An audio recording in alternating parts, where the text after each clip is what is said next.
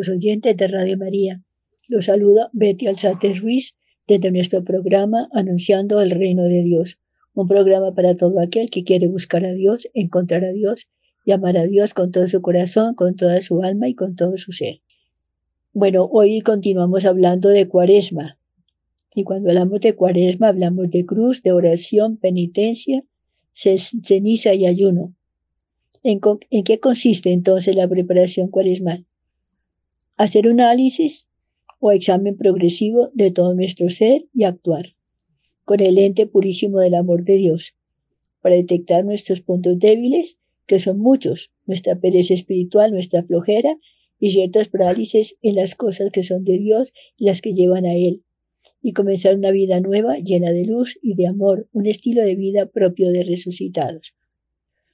Si bien este es un trabajo de toda una vida, la cuaresma es el tiempo propicio para dedicarnos al Señor y mejorar nuestra vida en relación con Él. Cuaresma es tiempo de reflexión sobre nuestra vida. No nos olvidemos de eso. Es entonces tiempo de examen, un examen que nos va a servir para hacer una buena confesión. Hay que pensar más en nuestra vida en relación con Dios porque un hombre una mujer vale por lo que tiene de Dios en su corazón. Cuaresma es época de adelanto en virtudes humanas y sobrenaturales. Veamos lo que dice San León Magno en relación al progreso espiritual. Con esa verdad tan consoladora de la fe, cuál es la inhabitación divina en nuestras almas. Para una mejor explicación de lo que acabamos de decir, el santo recurre a San Pablo. El apóstol nos invita a depurar el hombre viejo y a renovar día a día mediante una manera santa de vivir. Colosenses 3.9.10 también nos recuerda que somos templos del Espíritu Santo. 2 Corintios 6.16. Si somos templos vivos de Dios y el Espíritu Santo es el huésped de nuestra alma, resulta obvia la necesidad de trabajar con ánimo y esmero para que la morada de nuestro corazón sea cada vez menos indigna de tan extraordinario huésped. Toda nuestra vida espiritual en cuaresma debe llegar entonces a la cumbre como preparación al tiempo pascual. Cuaresma es otro llamado a la santidad. Si hemos pensado en esto, es el tiempo para hacerlo. Al escudriñar los textos de la cuaresma, vamos a encontrar lo necesario para la conversión personal, que es el fin principal y para lo cual iremos buscando la santidad que nos hemos propuesto. Porque recordemos que no hemos nacido para ninguna otra cosa sino para ser santos. Ser santos como el Padre Celestial es santo. Mateo 5:48. Los términos entonces de este, de este tema son cruz, oración, penitencia, ayuno y limosna.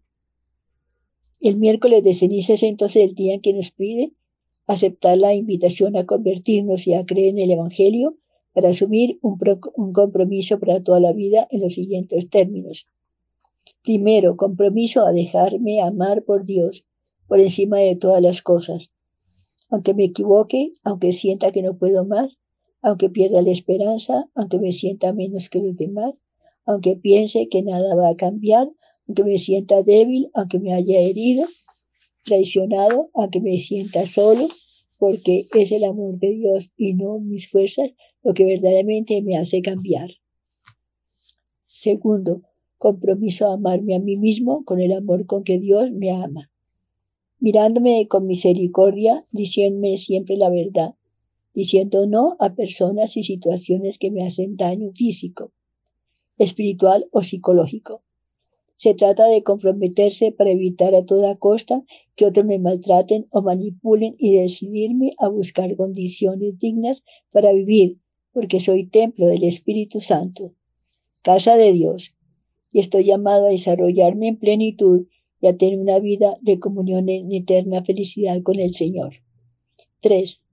Compromiso a amar a la humanidad y a la creación como regalo de Dios dejando atrás los prejuicios para servir al pobre y desvalido, perdonando al que nos ha ofendido, aprendiendo a disfrutar del éxito de los demás. Es cuestión de compartir, consumir solo lo necesario, vivir una vida sin apariencias, porque soy discípula de Jesucristo, el Dios con nosotros, y que salva a quien ha decidido entregar su vida para ser en él imagen y semejanza del Padre. De esta manera podemos ver que la cuaresma no es un tiempo para la tristeza, sino para contemplar y renovarnos en el amor para avanzar. Que el Espíritu del Señor nos llene, nos lleve a contemplarlo para que nos seduzca, nos enamore y nos dé la gracia de responderle como lo Él ha enseñado. Sí, comienza el tiempo cuaresmal con la imposición de la ceniza en la frente.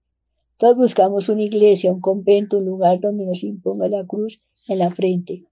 Y esa cruz hecha de ceniza nos identifica como hijos de Dios, seguidores de Jesucristo e hijos de la iglesia.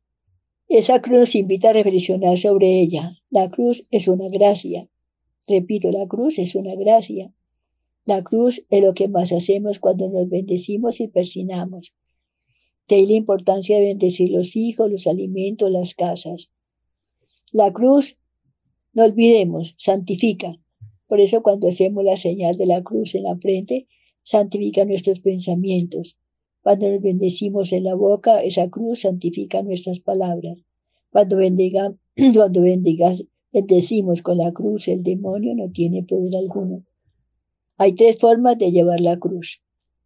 Yo aprendí mucho hace mucho tiempo que nula die sine cruce. Por eso saludemos la cruz desde, el comienzo del día. También muchos eh, nos recuerda que somos polvo y en polvo nos hemos de convertir. Que esas palabras no pasen y se pierdan en el vacío. Que resuenen en tus oídos para que te ayuden a reflexionar sobre esa gran verdad. Venimos del polvo y en polvo nos convertiremos después, un polvo sucio y caído. Entonces, soberbia de qué? Orgullo para qué? Riqueza, poder, gloria y aplausos para qué? Hoy nos recuerda la iglesia que todo se acaba, que nadie se lleva a la otra vida ni un dólar arrugado. Que la belleza se acaba, el poder se termina, todo acaba con la muerte y eso nos lo recuerda hoy la iglesia. Vamos luego a hablar de oración. Cuaresma es tiempo de oración, de oración fuerte y especial. Cada uno piense cómo debe orar, cuánto debe orar y a qué hora debe orar. El ángel contribuye a ese querer orar más en cuaresma. Lo que sí debe quedar claro es que debemos poder y podemos hacer el Via Crucis cada día, es más, llevar una, a una las escenas del Via Crucis a la oración. Tomemos, por ejemplo, este Via Crucis breve, eh, pero antes mi primer Via este es uno de mis primeros Via Crucis. Digamos, primero condenado a muerte. ¿Cuántos en la historia han sido condenados a muerte por tu nombre? Señor, quiera yo morir por ti, condenándome yo misma por haberte ofendido tanto. Jesús toma la cruz a cuestas. Sepa yo llevar la cruz como tú la llevaste, Señor, con generosidad ilimitada y profundo silencio. Tercera estación. Jesús cae por primera vez. ¿Cómo fue esta tu primera caída, Señor? ¿Cómo fue? Rodó tu cuerpo sobre las piedras y el polvo de aquella vía. ¿Por dónde ibas? Cuando yo caiga por el peso de mis pecados, me acuerdo de esta tu primera caída por amor a mí. Cuarta estación. Jesús se encuentra con su Santísima Madre me encuentre yo con María en toda caída, grave o leve. Ella me dará la fuerza para salir adelante. Quinto, Simón de Sirene ayuda a llevar la cruz. Será yo Simón de Sirene para muchos en el mundo, especialmente para los de mi comunidad y mi familia. Sexta, la Verónica enjuga el rostro de Jesús. Imprime en mi alma tus rasgos, Señor, para tener la audacia y el valor de la Verónica en este paso de tu pasión. Séptima estación. Jesús cae por segunda vez. Muy, hondas fueron mis caídas, Señor, muy hondas, pero tú me sacaste, me ayudaste, me pusiste por pura gracia en tu camino. Octava estación. Las mujeres de Jerusalén lloran y consuelan a Jesús. Sepa yo llorar por ti, por tu pasión, por tu dolor, por tu silencio y por tu muerte en la cruz, y si no lloro, no ha tocado a mi alma tu pasión. Novena estación. Jesús cae por tercera vez con la cruz. Comience yo siempre a mirarte desde abajo, donde una vez caí y donde puedo caer nuevamente si tú me sueltas de la mano. Décima estación. Jesús es despojado de sus vestiduras.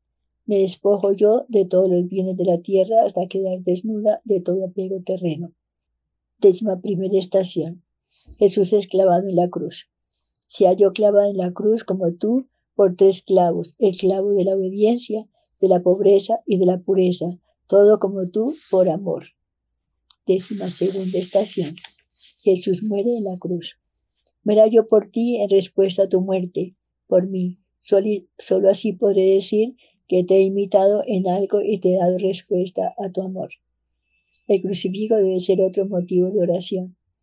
Repito, el crucifijo debe ser otro motivo de oración. Tómalo en las manos y deja que sea Él el crucificado el que te hable a ti. Guarda silencio que seguramente te dirá muchas cosas. Ahora, Jesús nos habla desde la cruz. Aquí estoy por obediencia al Padre Eterno. Estoy aquí para redimir al género humano, a reconciliar al hombre con su Dios. Estoy, estoy aquí porque te amo, como nadie te ha amado ni nadie te amará jamás.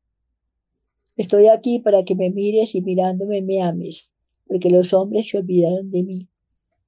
Estoy aquí crucificado para enseñarte que el cielo no se gana con comodidad ni superficialidad, sino con sacrificios pequeños o grandes, hechos con amor y por amor.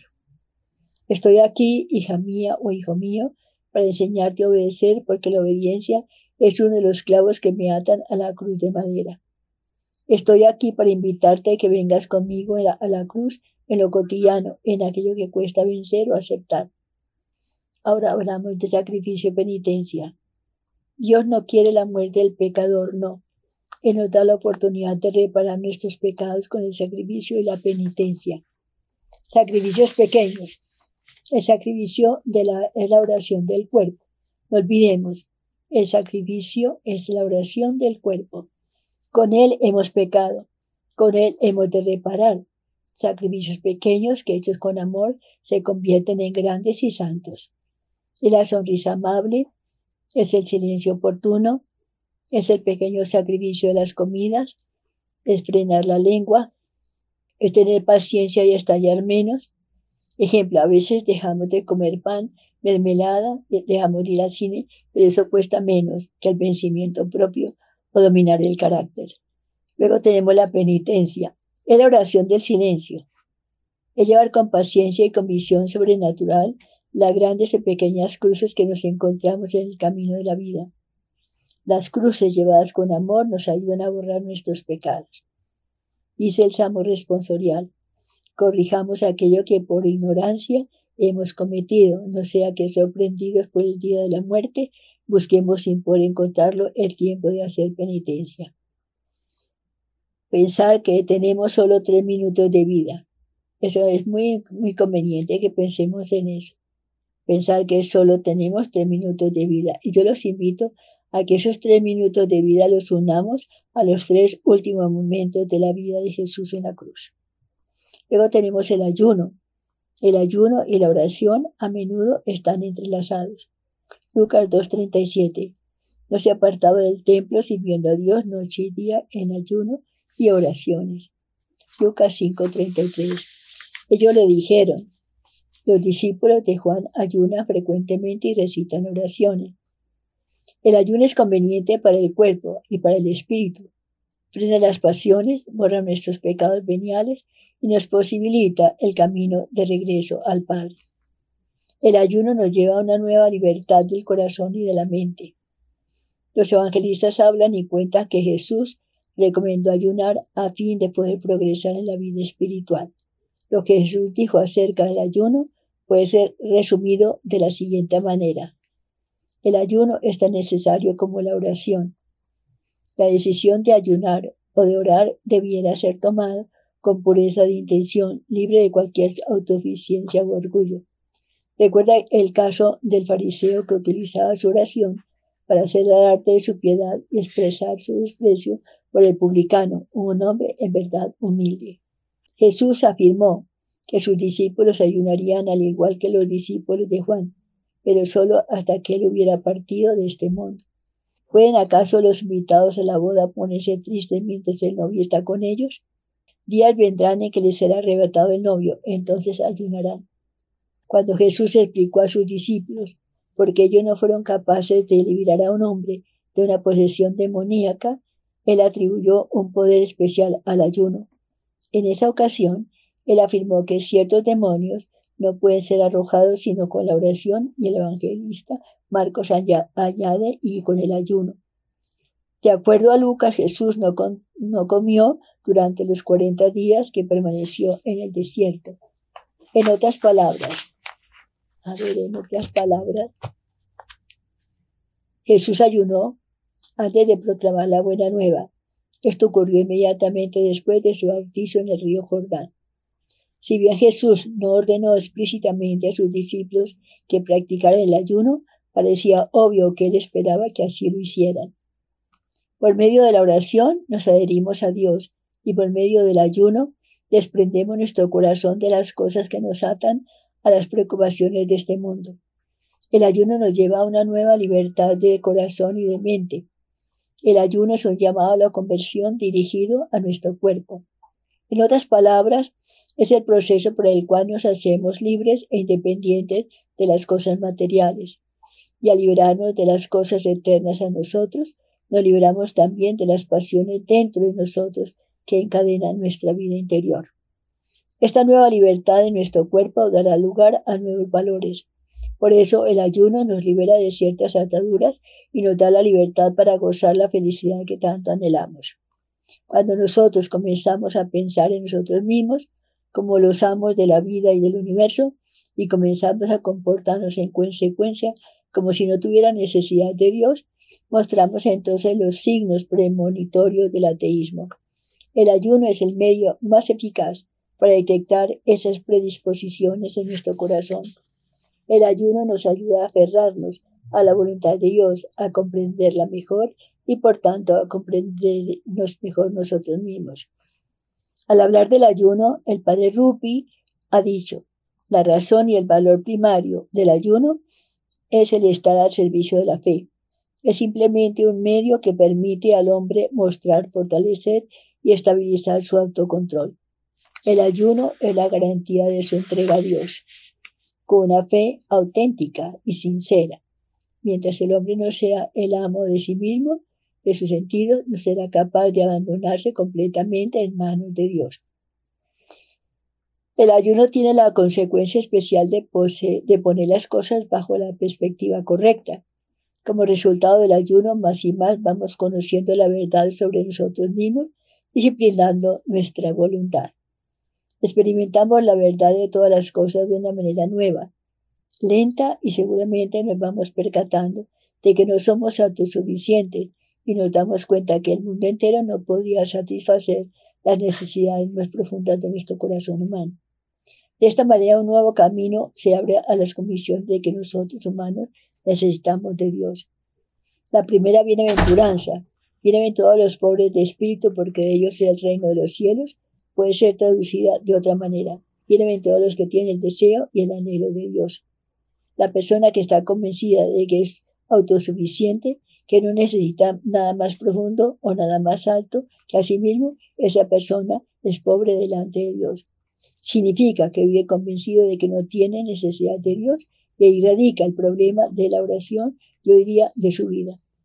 No obstante, poco a poco por medio del ayuno y mientras ayunamos, esta convicción explota y estaremos entonces cada vez más abiertos a orar a la oración. Y esto quiere decir que estamos más abiertos para ese encuentro nuestro con Dios. Por esta razón podemos decir que el ayuno es algo que no puede ser reemplazado, sino más bien que es algo que necesitamos definitivamente. Necesitamos ayunar. Esa es la verdad. Necesitamos ayunar para ser capaces de crecer en la oración y especialmente en la oración del corazón. Para decirlo llanamente, nos resultará más fácil orar cuando ayunamos y ayunaremos mejor cuando oramos. Y hay un antiguo proverbio un estómago lleno de no disfruta el estudio. El significado del mismo no sería alterado si lo cambiáramos por un estómago lleno de no disfruta de la oración. El vacío físico provocado por el ayuno nos ayuda a darnos cuenta de nuestro vacío espiritual y de nuestra necesidad de oración. La experiencia de un anhelo o de un profundo deseo de Dios no va en contra de la dignidad del ser humano, sino más bien este anhelo confirma nuestra dignidad. Con el ayuno nosotros llegamos a conocer y experimentar nuestra dependencia de Dios y no de las cosas materiales. Esta dependencia de Dios no nos transforma en esclavos, por el contrario, nos hace libres. Hemos sido creados para Dios y Dios está siempre presente para nosotros. En el momento en que estamos juntos como amigos, como socios, en un contrato, nos sentimos bien. Si el corazón se vuelve pobre, en el sentido de que no reconoce su necesidad por la amistad de Dios, entonces podrá escuchar más fácilmente la palabra de Dios en general cuando hacemos oración. Estará más dispuesto a encontrarse con la persona y a poner en práctica ese lazo de amistad. Ese es el camino de la felicidad. Repito, este es el camino de la felicidad. No se trata de la felicidad en el sentido fácil o superficial, sino de la felicidad en el sentido de la paz interior, por medio de la cual la persona puede salir victoriosa en cualquier dificultad o situación desagradable. Ahora sería importante reflexionar en, otra consecuencia del ayuno.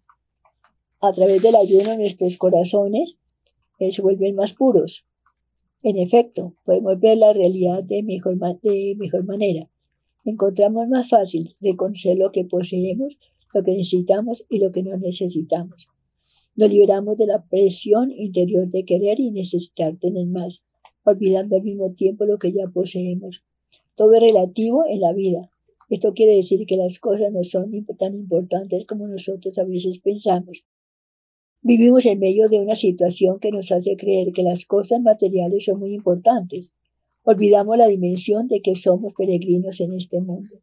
Hay muchas personas que estarían felices si tuvieran un techo sobre su cabeza y tan solo un poco de pan cada día. Y cuantos más felices serían si tuvieran tanto como nosotros tenemos. Nosotros, por el contrario, con frecuencia somos infelices y nos sentimos disgustados aunque poseemos tanto. La razón de este descontento radica en el hecho de que no somos capaces de reconocer lo esencial. Nos hemos vuelto ciegos ante lo esencial. Por eso estamos convencidos de que necesitamos poseer muchas cosas.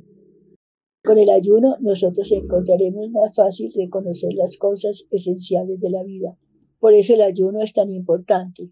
Al liberarnos interiormente, el ayuno nos facilita encontrarnos con Dios y con los santos y santas del cielo. Si hay necesidad, se da más fácilmente la reconciliación. Cuanto más nos encontremos con otra persona, mucho menos tiempo tendremos para los conflictos, las cosas negativas y las guerras. Todos los conflictos surgen porque estamos apegados a algo. Bueno, ¿qué más podemos decir? Muchos cristianos están anclados en este mundo y permanecen inmovilizados. Por medio del ayuno, las personas no se transforman en peregrinos, sino en pueblo peregrino que busca a Dios y que necesita de Dios. Ese es el camino hacia una nueva libertad. Luego hablemos de la limosna. Cuaresma también es tiempo para desprendernos de lo superfluo y para dar como guía para la reflexión cuaresmal es importante tener en cuenta esta frase de los hechos de los apóstoles. Hay mayor felicidad en dar que en recibir. La solidaridad con los más necesitados, con los más pobres, radica en lo más hondo del corazón humano. Quien quiera parecerse a Cristo debe dar y darse, porque eso hizo Él en su vida terrena. Se dio a los demás tanto, tanto se dio que murió en la cruz por amor a los hombres. Cuando damos y nos damos, nos realizamos plenamente. La misericordia, la compasión y el amor al prójimo, sobre todo al más necesitado, debe brotar de una relación viva con Dios. Dar limosna purifica también nuestra alma, si lo hacemos para no ser vistos, sino por la mayor gloria de Dios. Que tu mano izquierda no sepa lo que da la derecha. Mateo 6.3. La, limosna debe, la limosna debe ser sobrenatural, es decir, dada en nombre de Dios. Debe ser silenciosa, no, tocar, no tocar las trompetas como dice Mateo en 6.2. Luego tenemos, debe ser respetuosa. Están, cuando damos limosna, hagámoslo con un gran respeto, Así nuestra limosna nos, la encontraremos en nuestro examen particular. Y por último, recordemos lo que dice Benedicto XVI. La cuaresma nos ofrece una ocasión providencial para profundizar en el sentido y el valor de ser cristianos y nos estimula a descubrir de nuevo la misericordia de Dios para que también nosotros lleguemos a ser más misericordiosos con nuestros hermanos. Cuaresma es tiempo de renovación. Todo lo que hemos dicho hacia, hacia ese fin. Aprovechemos pues al máximo el tiempo de Cuaresma para acercarnos más a Dios y aprender de Él que el trato digno y misericordioso al prójimo sea reflejo de nuestra relación con Dios. Cuando somos impacientes, egoístas e indiferentes con el hermano, nuestro trato con el Señor es distante y frío y sin compromiso, es decir, una vida de apariencia espiritual. Seamos pues auténticos y buenos en nuestro sentir, pensar y actuar. Seamos prolongación de la acción creadora de Dios que todo lo hizo bien y con profundo amor. La oración de Cuaresma debe, girar pues en ese sentido, en parecernos a Jesús, nuestro divino Salvador. Si así lo hacemos, habrá en nuestra vida una nueva luz que ilumina nuestra alma y podemos ver así lo que debemos cambiar para lograr la transformación en Cristo. Cuaresma es tiempo propicio para orar y hacer penitencia, sacrificios pequeños que ellos con amor se hacen grandes. Minutos de Amor nos trae algo importante en este sentido, cosa que me permite decir con el permiso correspondiente. Con la Santa Misa y la bendición, imposición de la ceniza, iniciamos el tiempo litúrgico de la cuaresma. Hoy comenzamos un periodo de 40 días intensos de preparación para el misterio pascual, es decir, la pasión, muerte y resurrección del Señor Jesús. Por medio del ayuno, la penitencia, la oración, las obras de caridad y la escucha de la palabra de Dios, los orígenes de la tradición se remontan a los judíos que se cubrían de ceniza en señal de arrepentimiento. Además, en el libro de Jonás, el libro de Jonás muestra cómo los ninivitas usaban la ceniza como signo de penitencia y su deseo de conversión. Ya en el año 384 después de Cristo, la cuaresma adquirió un sentido penitencial y en el siglo XI la Iglesia latina comenzó a imponer la ceniza al comenzar los 40 días de penitencia. Esta ceniza se obtenía de la quema de las palmas usadas el domingo de Ramos del año anterior, como un símbolo de que las cosas que alguna vez mostraron gloria pronto se reduce a nada. La imposición de la ceniza es una costumbre que nos recuerda nuestra propia fragilidad y nos llama a ser humildes para vivir desde la verdad de lo que somos sin creernos superiores a los demás. Hoy estamos invitados a levantar nuestro corazón al Señor y a asumir un compromiso con su palabra, dejando atrás lo que Él nos ha dejado. Amén. Bueno, entonces vamos a continuar con este tema de la cuaresma. Vamos a un momento de silencio y luego continuamos entonces con este tema tan actual y tan necesario para meditar un poquito más sobre esta realidad.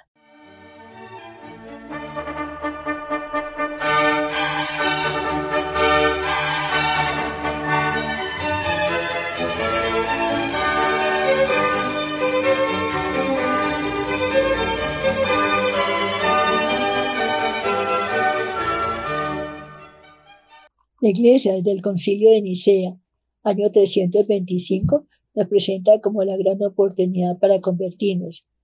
La Iglesia nos abre el camino de un nuevo éxodo a través del desierto.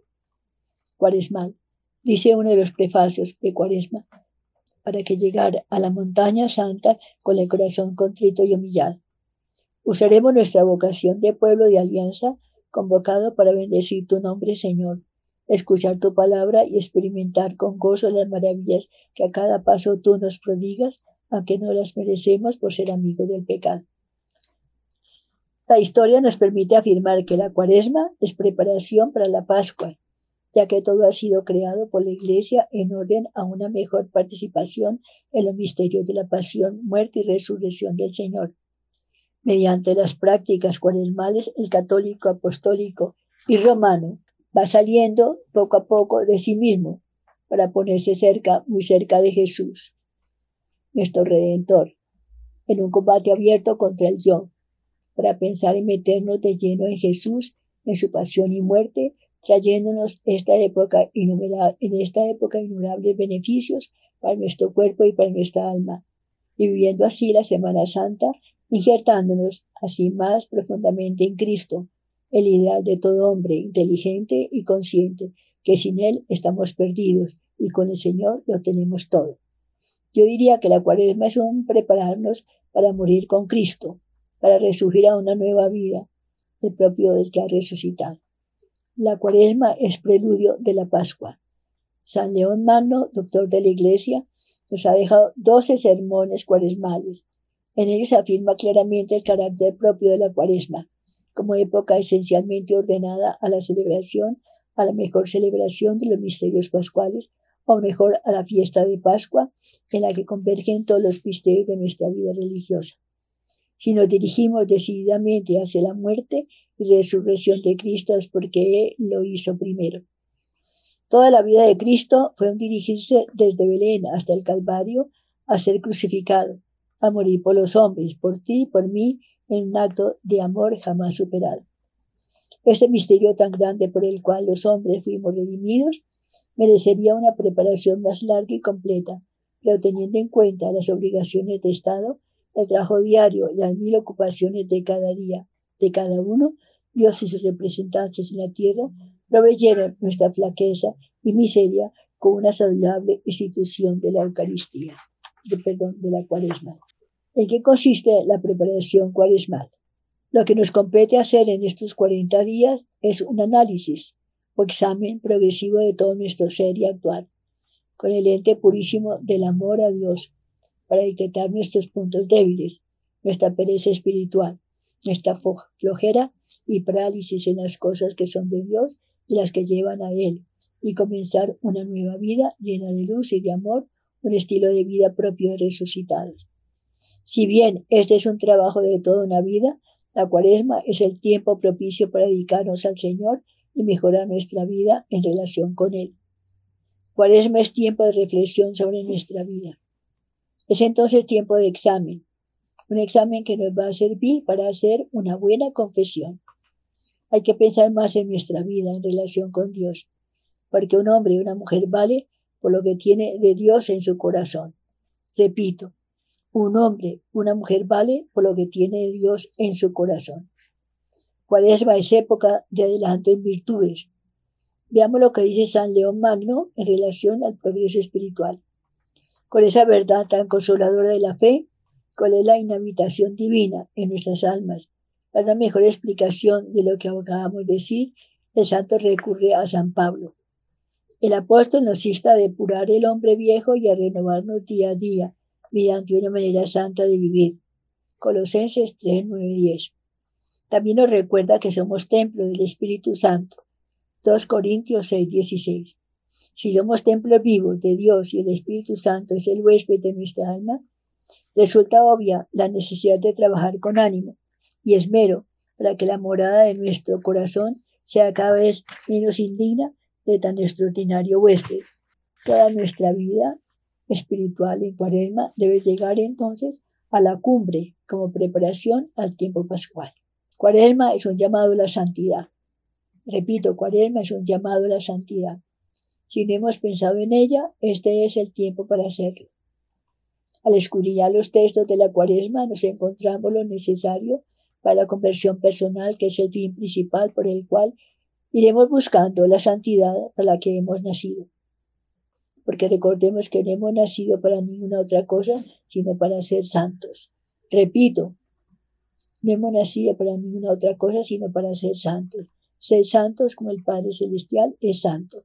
Mateo 5:48. Los términos entonces son cruz, oración, penitencia, ayuno y limosna. Cruz. Comienza el tiempo cuaresmal con la imposición de la ceniza en la frente. Todos buscamos una iglesia, un convento, un lugar donde nos imponga la cruz en la frente. Y esa cruz hecha de ceniza nos identifica como hijos de Dios, seguidores de Jesucristo e hijos de la Iglesia. Esa cruz nos invita a, reflexionar sobre ella. La cruz es lo más, de lo que más hacemos cuando nos bendecimos y persinamos de lo que menos pensamos. La cruz, no olvidemos, santifica. Por eso cuando hacemos la señal de la cruz en la frente, santificamos nuestra vida. cuando bendecimos nuestros ojos, cuando bendecimos nuestros labios, cuando bendecimos nuestro pecho, todo lo bendecimos. De ahí la importancia de bendecir los hijos, porque donde bendigas con la cruz, el demonio no tiene poder alguno. Bueno, hay tres formas de llevar la cruz. Yo aprendí hace mucho tiempo que nula día sin cruce. Por eso no hay día sin cruz. Por eso saludemos la cruz desde el comienzo del día. También hoy nos recuerda que somos polvo y en polvo nos hemos de convertir. Que esas palabras no pasen ni se pierdan en el vacío, que resuenen en tus oídos para que te ayuden a reflexionar sobre esta gran verdad. Venimos del polvo y en polvo nos convertiremos después. Un polvo sucio y caído. Entonces, soberbia de qué? Orgullo para qué? Riqueza, poder, alegría y aplausos para qué? Hoy nos recuerda la iglesia que todo se acaba, que nadie se lleva la otra vida ni un dólar arrugado, que la belleza se acaba, el poder se termina, todo acaba con la muerte y eso nos recuerda hoy la iglesia. Hablemos de oración. Cuaresma es tiempo de oración, la oración fuerte y especial. Cada uno piense cómo debe orar, cuánto debe orar y a qué hora debe orar. El ángel contribuye a ese querer orar más en cuaresma. Lo que sí debe quedar claro es que debemos ponernos, eh, es que podemos hacer el Via Crucis cada día y es más llevar una a una las escenas, llevar cada una de las escenas de Via Crucis a la oración. Tomemos, por ejemplo, este Via Crucis breve. Primero Jesús condenado a muerte. ¿Cuántos de la historia han sido condenados a muerte por tu nombre, Señor? Quiera yo morir por ti, condenándome yo misma por haberte ofendido tanto. Segunda estación. Jesús toma la cruz a cuestas.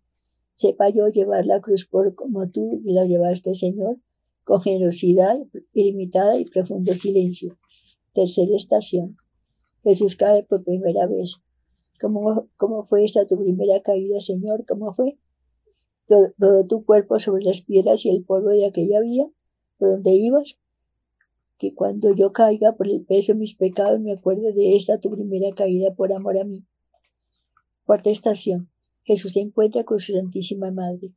Me encuentre yo con María en toda caída, grave o leve. Ella me dará la fuerza para salir adelante. Quinta estación. Simón de Sirene ayuda a llevar la cruz. Sea yo Simón de Sirene para muchos en el mundo, especialmente para los de mi comunidad y familia. Sexta estación. La Verónica enjuga el rostro de Jesús. Imprime en mi alma tu, rostro, rasgo, Señor, para tener la audacia y el valor de la Verónica en este paso de tu pasión. Séptima estación. Jesús cae por segunda vez. Muy hondas fueron mis caídas, Señor, muy hondas, pero tú me sacaste, me ayudaste me pusiste por pura gracia en tu camino. Octava estación. Las mujeres de Jerusalén lloran y consuelan a Jesús. Sepa yo llorar por ti, por tu pasión, por tu dolor, por tu silencio, por tu muerte en la cruz, y si no lloro, no ha tocado mi alma tu pasión. Novena estación, Jesús cae por tercera vez. Comience yo siempre a mirarte desde abajo, donde una vez caí y donde puedo caer nuevamente si tú me sueltas de la mano. Décima estación, Jesús es despojado de sus vestiduras. Me despojé yo de todos los bienes de la tierra hasta quedar desnuda de todo apego terreno. Décima primera estación. Jesús es clavado en la cruz.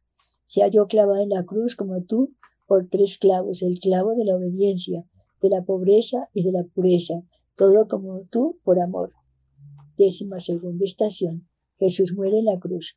Verá yo por ti en respuesta a tu muerte por mí Solo así podré decir que te he imitado en algo y te he dado respuesta a tu amor.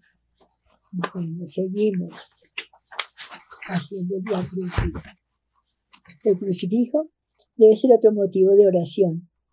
Tómalo en las manos y deja que sea Él, el crucificado, el que te hable a ti.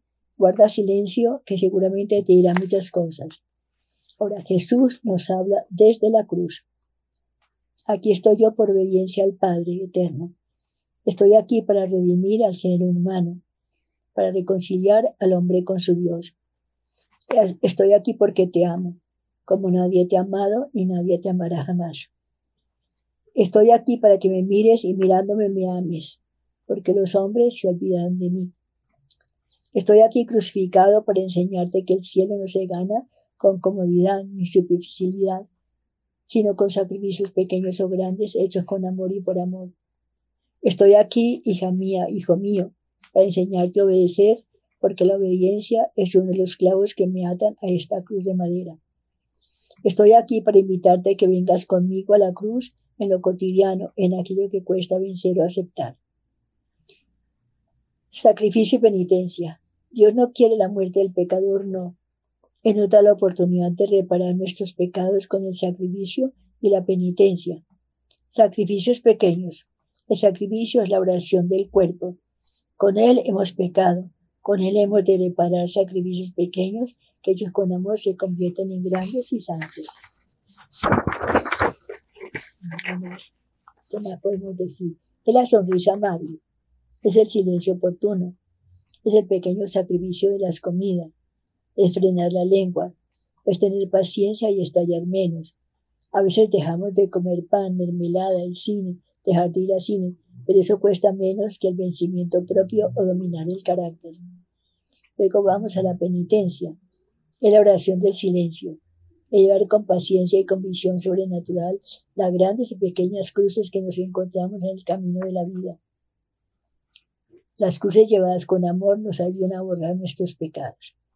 Dice el Salmo responsorial, corrijamos aquello que por ignorancia hemos cometido, no sea que sorprendidos por el día de la muerte, busquemos sin poder encontrarlo el tiempo de hacer penitencia. Pensar que solo tenemos tres minutos de vida. E, eso es muy importante pensar eso y unir los tres últimos momentos de nuestra vida a los tres últimos momentos, minutos de la vida de Jesús en la cruz.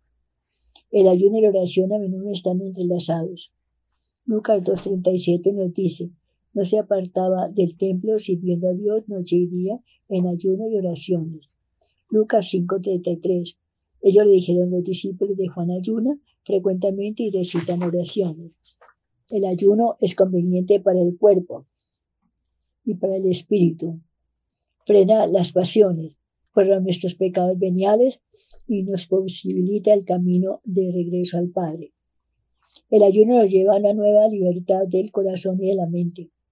Los evangelistas hablan y cuentan que Jesús recomendó ayunar a fin de poder progresar en la vida espiritual. Lo que Jesús dijo acerca del ayuno puede ser resumido de la siguiente manera. El ayuno es tan necesario como la oración. Mateo 6:16. La decisión de ayunar o de orar deberá ser tomada con pureza de discreción libre de cualquier autosuficiencia o orgullo. Recuerda el caso del fariseo que utilizaba su oración para hacer alarde de su piedad y expresar su desprecio por el publicano, un hombre de verdad humilde. Lucas 18, 9, 14. Jesús afirmó que sus discípulos ayunarían al igual que los discípulos de Juan, pero solo hasta que él hubiera partido de este mundo. ¿Pueden acaso los invitados a la boda ponerse tristes mientras el novio está con ellos? Días vendrán en que les será arrebatado el novio, entonces ayunarán. Mateo 9, 15, 16. Cuando Jesús explicó a sus discípulos por qué ellos no fueron capaces de liberar a un hombre de una posesión demoníaca, él atribuyó un poder especial al ayuno. En esa, en esa ocasión, él afirmó que ciertos demonios no pueden ser arrojados sino con la oración y el evangelista Marcos añade y con el ayuno. De acuerdo a Lucas, Jesús no comió durante los 40 días que permaneció en el desierto. En otra palabra, Jesús ayunó antes de proclamar la buena nueva. Esto ocurrió inmediatamente después de su bautizo en el río Jordán. podemos decir? Si bien Jesús no ordenó explícitamente a sus discípulos que practicaran el ayuno, parecía obvio que él esperaba que así lo hicieran. Por medio de la oración, nos adherimos a Dios y por medio del ayuno desprendemos nuestro corazón de las cosas que nos atan a las preocupaciones de este mundo. El ayuno nos lleva a la nueva libertad de corazón y de mente. El ayuno es un llamado a la conversión dirigido a nuestro cuerpo. En otras palabras, es el proceso por el cual nos hacemos libres e independientes de las cosas materiales. Y al liberarnos de las cosas externas a nosotros, nos liberamos también de las pasiones dentro de nosotros que encadenan nuestra vida interior. Esta nueva libertad en nuestro cuerpo dará a nuevos valores. Por eso el ayuno nos libera de ciertas ataduras y nos da la libertad para gozar la felicidad. Cuando nosotros comenzamos a pensar en nosotros mismos como los amos de la vida y del universo, comenzamos a comportarnos en consecuencia como si no tuviéramos necesidad de Dios. Mostramos entonces los signos premonitorios del ateísmo. El ayuno es el medio más eficaz para detectar esas predisposiciones en nuestro corazón. El ayuno nos ayuda a aferrarnos a la voluntad de Dios, a comprenderla mejor y por tanto a comprender, a comprender mejor, comprendernos nosotros mismos. Al hablar del ayuno, el padre Rupsi ha dicho, la razón y el valor primario del ayuno es el estar al servicio de la fe. Es simplemente un medio que permite al hombre mostrar, fortalecer y estabilizar su autocontrol. El ayuno es la garantía de su entrega a Dios, con una fe auténtica y sincera. Mientras el hombre no sea amo de sí mismo, de su sentido, no, no será capaz de abandonarse completamente en las manos de Dios. ¿Qué más decimos? El ayuno tiene la consecuencia especial de poner las cosas bajo la perspectiva correcta. Como resultado del ayuno, más y más vamos conociendo la verdad sobre nosotros mismos. Experimentamos la verdad de todas las cosas de una manera nueva, lenta y seguramente nos vamos percatando de que no somos autosuficientes y nos damos cuenta que el mundo entero no podría satisfacer las necesidades más profundas de nuestro corazón humano. De esta manera, un nuevo camino se abre a la convicción de que nosotros humanos necesitamos de Dios. La primera bienaventuranza, todos los pobres de espíritu, porque ellos es el reino de los cielos, puede ser traducida de otra manera. Bienaventurados los que tienen el deseo y el anhelo de Dios. La persona, que está, la persona que está convencida de que es autosuficiente, que no necesita nada más profundo o nada más alto que a sí mismo, esa persona no es pobre delante de Dios. Significa que vive convencido de que no tiene necesidad de Dios y ahí radica el problema de la oración y de su vida.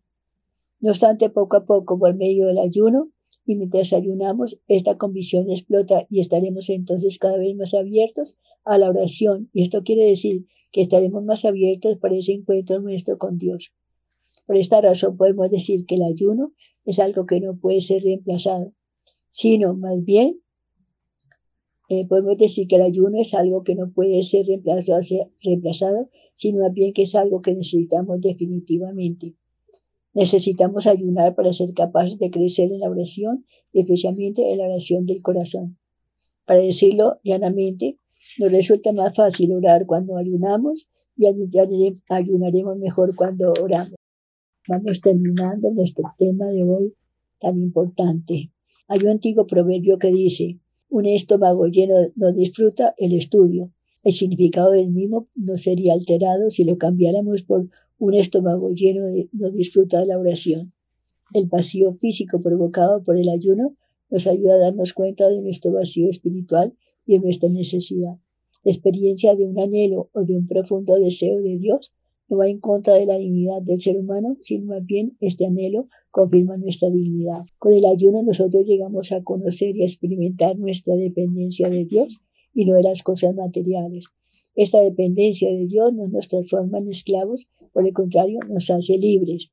Hemos sido creados para Dios y Dios está siempre presente para nosotros. En el momento en que estamos juntos como amigos, como socios, en un contrato, nos sentimos bien. Si el corazón se vuelve pobre en el sentido de que no reconoce su necesidad por la amistad de Dios, entonces podrá escuchar más fácilmente la palabra de Dios en general estará más dispuesto a encontrarse con las personas y a poner en práctica ese lazo de amistad. Este es el camino a la felicidad. No se trata de la felicidad en el sentido fácil o superficial, sino de la felicidad en el sentido de la paz interior, por medio de la cual la persona puede salir victoriosa en cualquier dificultad o situación desagradable. Ahora sería importante reflexionar en otra, en otra, en otra consecuencia del ayuno. A través del ayuno nuestros corazones se vuelven más puros. En efecto, podemos ver la realidad de mejor manera. Encontramos más fácil reconocer lo que poseemos, lo que necesitamos y lo que no necesitamos. Nos liberamos de la presión interior de querer y necesitar más, olvidando al mismo tiempo lo que ya poseemos. Todo es relativo en esta vida, Señor. Esto quiere decir que las cosas no son tan importantes como nosotros a veces pensamos. Vivimos en medio de una situación que nos hace creer que las cosas materiales son muy importantes. Olvidamos la dimensión de que somos peregrinos en este mundo. Hay muchas personas que estarían felices si tuvieran un techo sobre sus cabezas y tan solo un poco de pan cada día. Y cuanto más felices serían si tuvieran tanto como nosotros tenemos. Nosotros, por el contrario, con frecuencia somos infelices y nos sentimos disgustados aunque poseemos tanto. La razón de este descontento radica en el hecho de que no somos capaces de reconocer lo esencial. Nos hemos vuelto ciegos ante lo esencial. Por eso estamos convencidos de que necesitamos poseer muchas cosas. Con el ayuno, nosotros encontraremos más fácil reconocer las cosas esenciales de la vida. Por eso el ayuno es tan importante. Al liberarnos interiormente, el ayuno nos facilita encontrarnos con Dios y con las personas. En un encuentro tan libre se da la reconciliación. Cuanto más nos encontremos con otras personas, mucho menos tiempo tendremos para los conflictos, las cosas negativas y las guerras. Todos los conflictos surgen porque estamos apegados a algo. Muchos cristianos están clavados a este mundo y permanecen inmovilizados. Por medio del ayuno, las personas no se transforman en peregrinos, sino en pueblo peregrino que busca a Dios y que necesita de Dios. Es el camino hacia una nueva libertad. Limosna. Cuaresma también es tiempo para desprendernos de lo superfluo y para dar.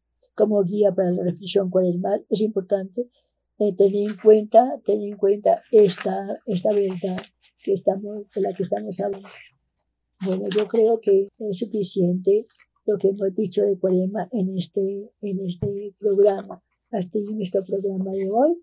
Recen ustedes por mí, que yo rezaré por ustedes. Ya he rezado por ustedes, pero rezaré más. Dios les bendiga y hasta la próxima semana, Dios mediante.